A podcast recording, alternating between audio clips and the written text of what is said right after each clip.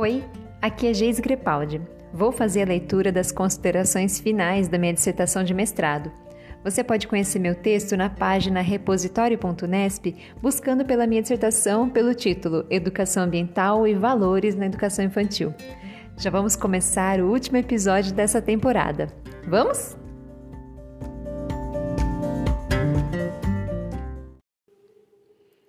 Nessa pesquisa, me propus a produzir sentidos a partir da prática pedagógica das professoras de educação infantil no trabalho com educação ambiental e valores através dos alimentos, cultivo e experimentação, articulando essa prática com a referência teórica de Vygotsky no que diz respeito aos valores e buscando a concepção de ciência de Bakhtin. Teço agora as considerações finais, começando por Aline. Aline realizou rodas de conversa, contou histórias, Propôs atividades de desenho, jogos, cuidados com a horta, leitura do cardápio e manuseio dos alimentos em natura. Através das atividades que eu acompanhei, considero que a professora trabalhou de forma mais escolarizada com o projeto, por trabalhar com as crianças um formato didático de aula, nos moldes mais tradicionais, ainda que atuasse fazendo uma roda e não enfileirando as crianças nas carteiras.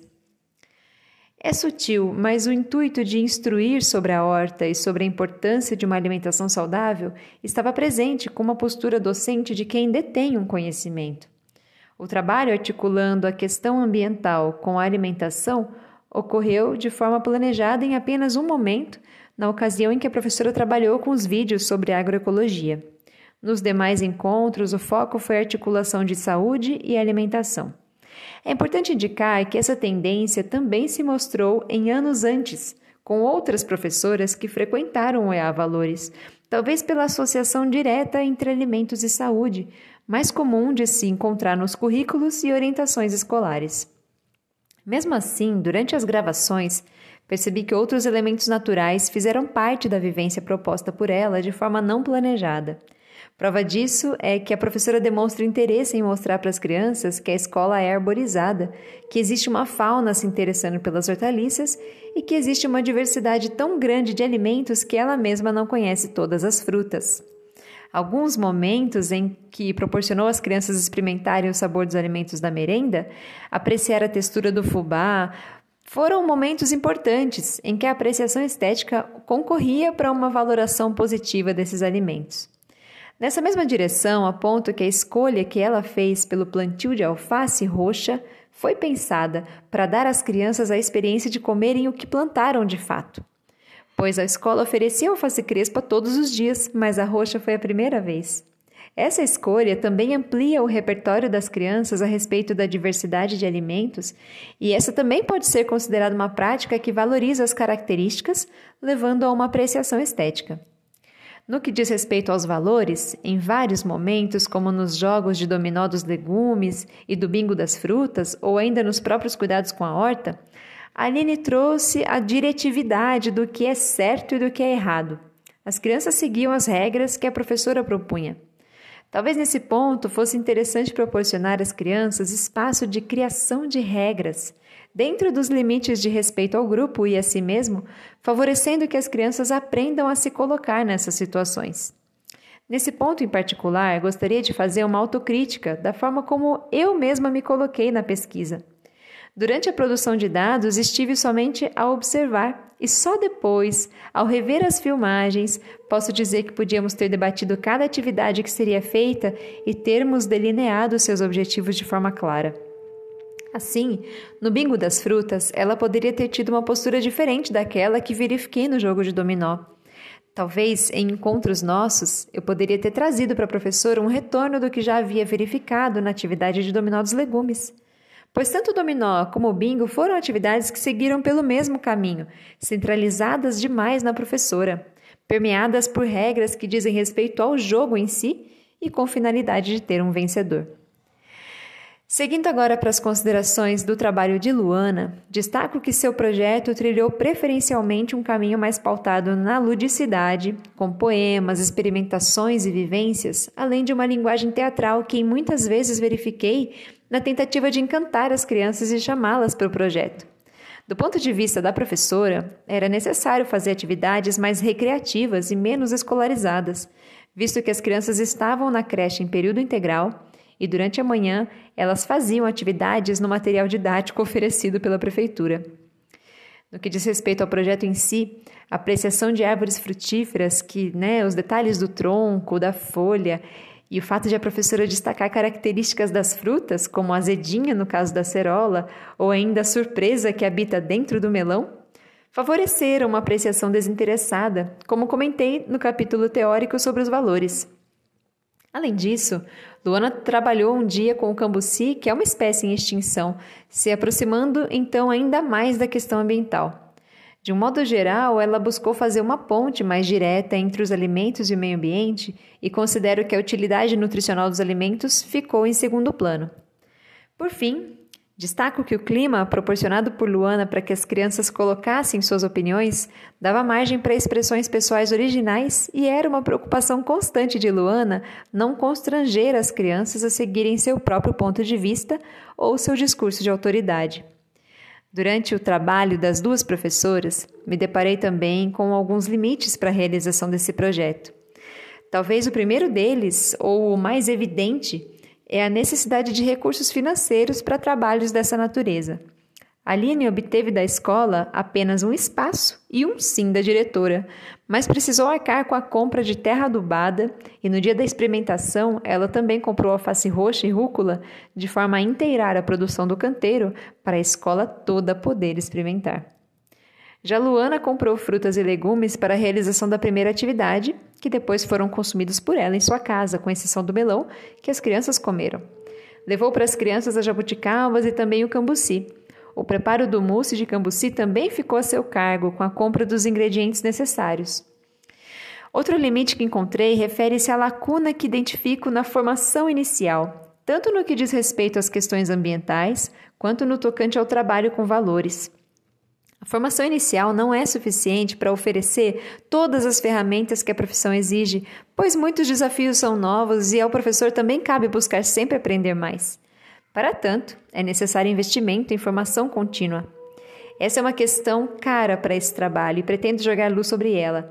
As professoras pesquisadas, assim como eu, são pedagogas. Não tivemos, durante nossa formação, contato com a questão ambiental em nosso currículo. E nesse momento de formação continuada, estamos ainda buscando entender e nos aproximar desse campo complexo e totalmente novo para nós. Além de a formação continuada ser fundamental para instrumentalizar a docência com novas teorias e técnicas de trabalho, também destaco o quanto é importante que as professoras se encontrem em coletivos, que consigam debater com seus pares e encontrem um olhar empático, além de palavras de consolo para suas angústias. Assim, as professoras se fortalecem no contato com quem compartilha das mesmas lutas, e tudo isso pode ser encontrado na formação continuada. E, a fim de contribuir com os projetos de formação continuada, penso que seria interessante para o professor participante ter a oportunidade de se ver durante o processo de formação.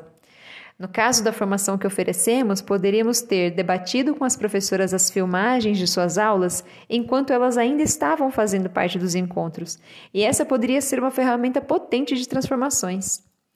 Para formações futuras, então, seria válido considerar um tempo de reflexão e, se possível, mostrar para as professoras as filmagens de sua prática docente durante o processo de produção dos dados, para favorecer o olhar das professoras sobre suas práticas enquanto ainda estão em curso. Caminhando para o fechamento das ideias, vejo que esse mestrado proporcionou para mim um olhar sobre a riqueza da articulação entre educação ambiental e educação infantil. Em primeiro lugar, considerando que a educação infantil ainda é território de criatividade e de uma visão de educação do ser integral. O corpo ainda está presente, não apenas a cabeça, como se verifica nas etapas posteriores de ensino. Embora, lamentavelmente, essas características da educação infantil estejam perdendo força frente às novas políticas públicas, que em cada lei assinada empareda mais as crianças dentro das salas de aula, tolhendo a liberdade do seu corpo e também as possibilidades criativas de professoras e crianças. Lutar contra esse engessamento é urgente. Por outro lado, a educação ambiental também pode oferecer muito à educação infantil principalmente aquela em que não está se preocupando apenas com mudança de comportamentos, que, claro, são importantes, mas não de forma isolada. Fala da educação ambiental capaz de ver a educação em seu processo mais amplo que, como eu venho defendendo, engloba um ser atuante politicamente, conhecedor das questões ambientais e que é capaz de dar valor a toda forma de vida e de expressão natural. Nessa pesquisa, as crianças mostraram o quanto são sensíveis à natureza, olhando atentamente uma formiga ou uma pedra, se engajando e percebendo tudo à sua volta. Livros didáticos, por melhores que sejam, não substituem a tridimensionalidade, a diversidade de texturas, cores, cheiros, sons, sabores e as surpresas que emergem do contato real e direto com a natureza. Esse trabalho foi possível graças à força de vontade e determinação das professoras que proporcionaram às crianças essas vivências. Essa pesquisa é sobre as professoras, mas é fundamental olhar para as crianças. Afinal, tudo que foi feito é por elas. Considere então a criança, seu desenvolvimento, seu bem-estar, seus direitos, tentando sempre avançar o olhar pedagógico para oferecer a elas as melhorias necessárias a uma educação humanizada, libertadora e reflexiva. As professoras que participaram da pesquisa têm essa clareza.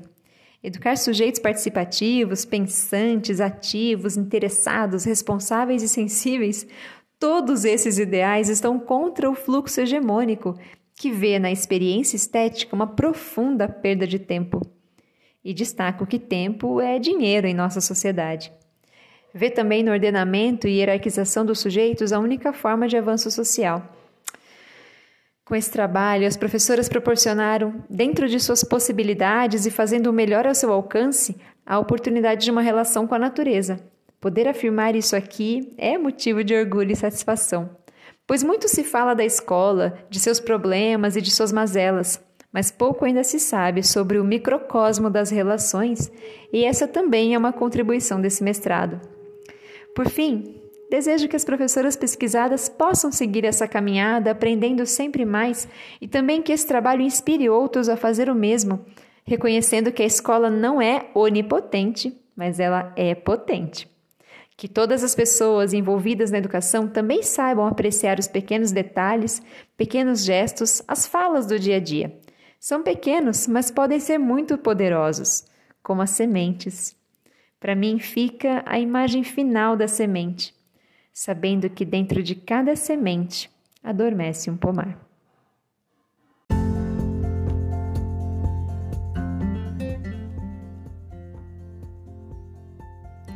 Espero que você tenha gostado de conhecer a minha dissertação. Para mim foi um prazer revivê-la, pois de fato foi um processo muito rico de trocas e aprendizagens.